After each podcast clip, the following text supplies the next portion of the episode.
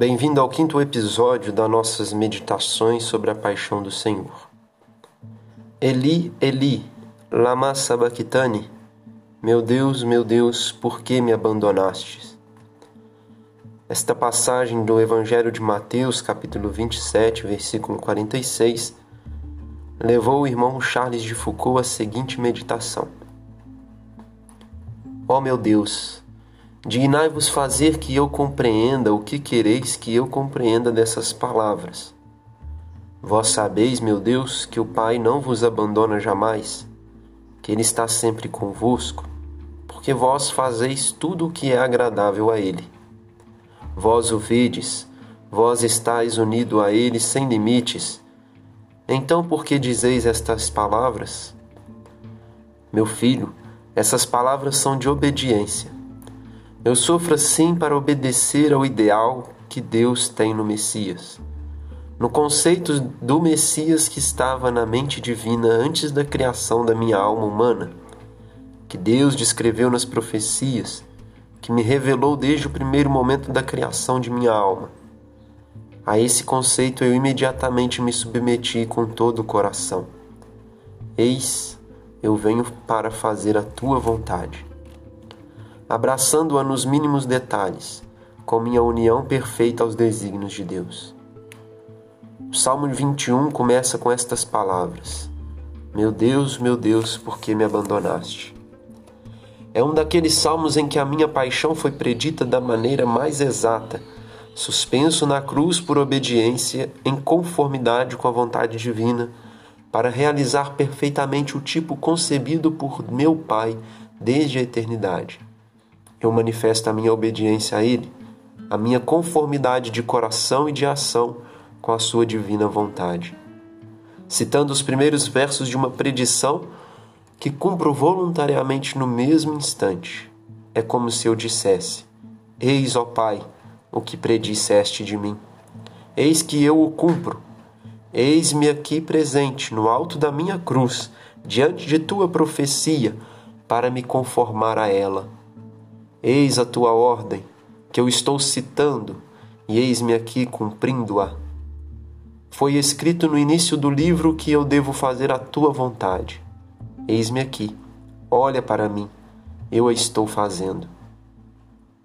A minha palavra é, portanto, palavra de obediência. Eu brado ao meu Pai: Eis o que tu quisestes de mim, olha para mim, eu te obedeço. É palavra semelhante àquela outra que eu mesmo direi dentro de instantes: tudo está consumado. Palavra esta que parte do meu espírito de obediência, palavra que me pregou na cruz. Para obedecer ao chamado do Pai, em primeiro lugar, ao conceito que desde a eternidade ele tinha do Messias e que me chamava a realizar sem me obrigar sob pena de pecado algum. Em segundo lugar, pelos mesmos motivos que meu pai o queria, motivos que minha alma conhecia e abraçava com todas as forças. Como Deus que sou, eu quis estar pregado na cruz, pelos motivos que desde a eternidade eu tive ao conceber o Messias, tal como eu mesmo o concebi em minha mente divina. Será uma palavra que parte desse espírito de obediência que me fará dizer dentro de um momento: tenho sede é meu intuito cumprir ainda outra predição, isto é, outro desejo do Pai. Com essas palavras eu brado ao meu Pai: Vê, Pai, como eu obedeço. É o meu grito em voz alta, para que seja de exemplo para os homens, para que eles vejam que é por obediência que estou pregado na cruz, e para que obedeçam também eles, sem medidas, pois eu mesmo obedeço sem medidas. Meu irmão, minha irmã, nós somos convidados hoje a olhar para Jesus, que está na cruz entregando o seu espírito. Por mais que nos pareça um grito de desespero, de abandono, não é.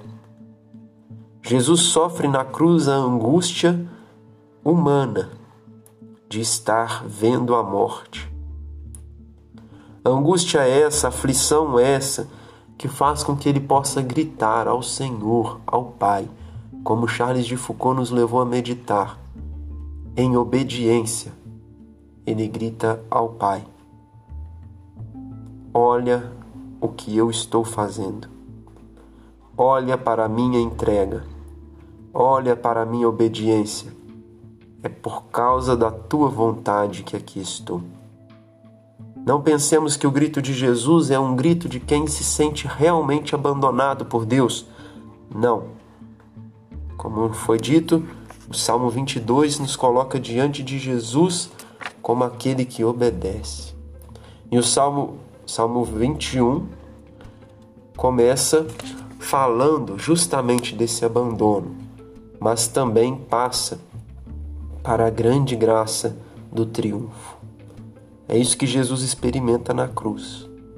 A aflição por estar morrendo, condição humana, por ver as suas forças acabarem, por fazer a última entrega, a entrega do seu sangue, do seu corpo,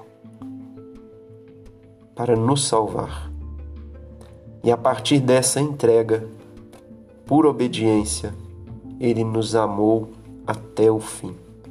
Que nós possamos também criar dentro de nós, nas nossas atitudes, na nossa vida, esse espaço de obediência à vontade de Deus e deixar com que o amor nos envolva e com que nós amemos até o fim, como Jesus nos amou.